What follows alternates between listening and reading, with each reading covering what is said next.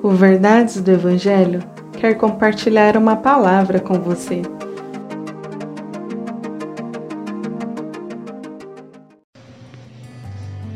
Salmos 32, verso 5 Então reconheci diante de ti o meu pecado, e não encobri as minhas culpas. Eu disse: Confessarei as minhas transgressões ao Senhor, e tu perdoastes a culpa do meu pecado. Tem coisas que não podemos deixar para amanhã, não é? E uma delas é confessar os nossos pecados. Sabe por quê?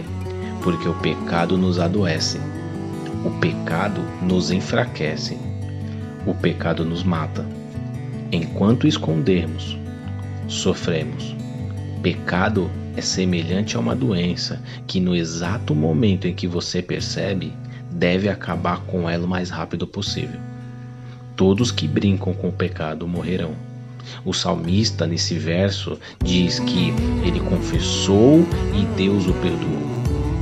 Mais uma vez, há perdão para você, meu irmão, minha irmã. Só não há perdão para o pecado não confessado. Temos um Deus misericordioso e bondoso. Então, confesse. Confesse o seu pecado e seja livre. Seja feliz. Que Deus abençoe seu dia. Que Deus te abençoe. Compartilhe esse devocional. Siga nossas redes sociais. Verdades do Evangelho Oficial.